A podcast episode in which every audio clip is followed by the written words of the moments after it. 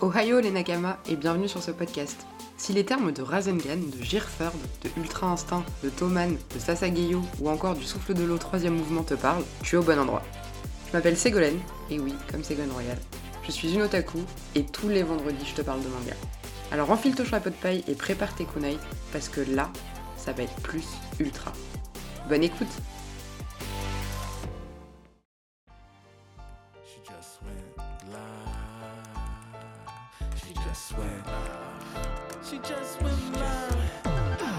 Ohio et bienvenue dans cet épisode un petit peu spécial, un petit peu bonus que j'ai décidé de vous faire dans lequel je vais vous parler de ma propre histoire avec les mangas parce que je me suis dit que ça pourrait être intéressant pour vous de savoir comment cette passion tout simplement m'a amené ici à lancer euh, ce fameux podcast. Alors tout d'abord je tiens à préciser que je suis tombée dans les mangas très récemment.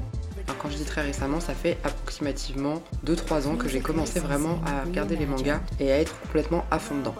Mais on peut dire par contre que je suis vraiment tombée dedans de manière très précipitée, très profonde et très intense. Donc pour recontextualiser un petit peu tout ça, déjà je ne fais pas partie des gens qui ont grandi avec les mangas. Donc euh, toutes les personnes qui ont suivi les One Piece et les Naruto depuis toujours, c'est vraiment pas du tout mon cas.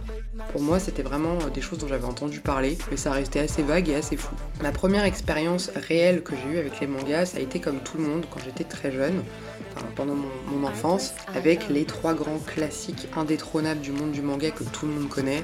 Donc le premier, c'est l'incontournable père fondateur du shonen, Dragon Ball. Ensuite, c'est le manga de sport le plus connu du monde, qui nous a tous, je pense, marqué, Olive et Tom. Et enfin, le manga qui a traversé les générations à travers le temps continue de séduire les petits et les grands, Pokémon. Voilà à peu près à quoi se limiter ma connaissance et mon rapport avec les mangas. Et également, j'oublie aussi Dr. Slump, qui est écrit par Akira Toriyama, donc l'auteur de Dragon Ball, que j'ai lu dans son intégralité à l'époque. Puis il y a deux ans, un petit peu par hasard, je me suis retrouvée à regarder les premiers épisodes de Naruto et j'étais pas hyper convaincue. J'ai vraiment lancé le truc en me disant bon, on verra bien, c'était le confinement, j'avais que ça à faire, je me suis dit vais regarder. La seule chose grosso modo que je savais sur Naruto, c'est que c'était un petit mec euh, en ninja, habillé en orange, et ça s'arrêtait grosso modo là. Et en fait, j'ai été prise dans un engouement mais total, ça a été un coup de foudre parfait pour ce manga, qui aujourd'hui pour moi reste le plus grand chef-d'œuvre manga de tous les temps. Attention! Calmez-vous les haters, calmez-vous les pro One Piece, je vous vois, je vous entends, mais rassurez-vous, il y en aura pour vous aussi, aucun problème, soyez patients. Et c'est pas parce qu'on aime Naruto qu'on peut pas aimer One Piece, donc on se calme. Dans ma vie, j'ai jamais été aussi émue et aussi euh, bouleversée émotionnellement. J'ai jamais autant souffert, autant pleuré devant un animé que devant Naruto. Et pourtant, je suis de la génération 90, j'ai vu tous les Disney, j'ai pleuré devant les Disney, mais Naruto, vraiment, ça a été un choc émotionnel pour moi. Évidemment, le premier épisode de ce podcast sera dédié à Naruto. Donc après que j'ai pris la claque du siècle devant Naruto, et alors il faut savoir que c'était ça c'était après des mois et des mois de visionnage intensif, parce que quand même on va pas se mentir, Naruto c'est hyper long, et les fillers mon pote mais laisse tomber un enfer, j'ai finalement réussi à terminer ce chef-d'œuvre absolu. Je tiens par ailleurs à faire un petit aparté pour adresser mes remerciements à l'un de mes meilleurs amis, David. Donc David, je te remercie pour ton soutien sans faille de bon fanboy de Naruto qui se respecte. Merci de m'avoir supporté, merci de ne pas avoir cédé à mes demandes de spoil qui étaient dues à mon impatience légendaire. Et merci encore de me soutenir aujourd'hui dans le lancement de ce podcast. David, cœur sur toi. Donc après avoir vu euh, et terminé Naruto, j'ai été prise d'une espèce de frénésie totale et absolue et je me suis mise à dévorer tous les mangas qui me passaient sous la main. Donc aussi bien des grands classiques masterclass qui étaient déjà finis depuis des années, comme par exemple Full Metal Alchemist, Death Note, Bakuman et mon petit shoujo chouchou de tous les temps, Fruit Basket, que aussi des mangas beaucoup plus actuels sortis récemment ou qui sont d'ailleurs toujours en cours. Exemple SNK l'attaque des titans, Demon Slayer, My Hero Academia, Tokyo Revengers, Jujutsu Kaisen, etc.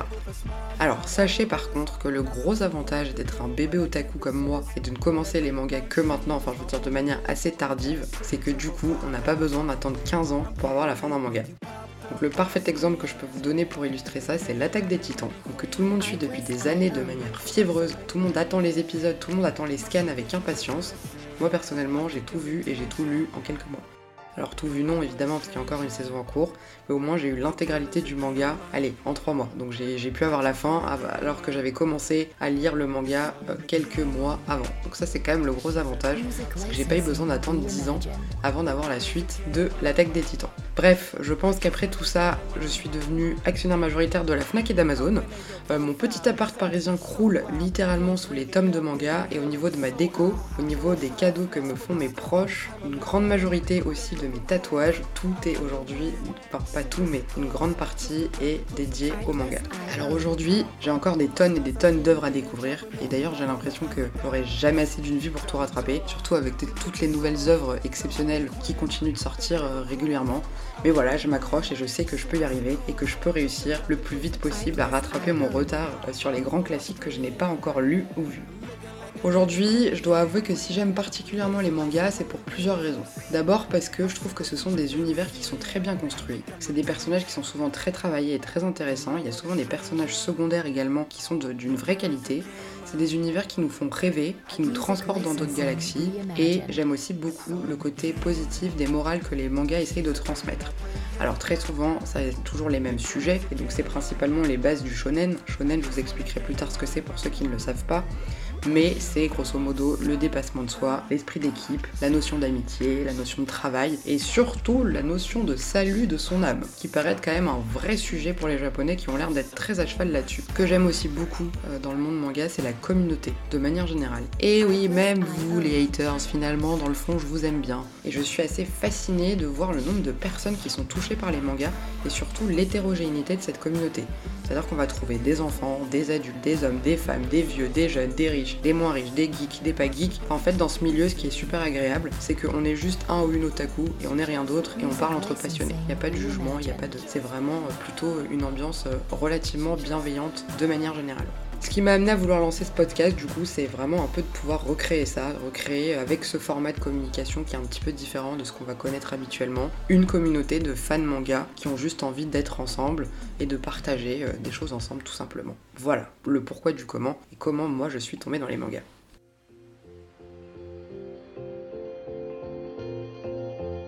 Merci pour ton écoute, j'espère que cet épisode t'a plu.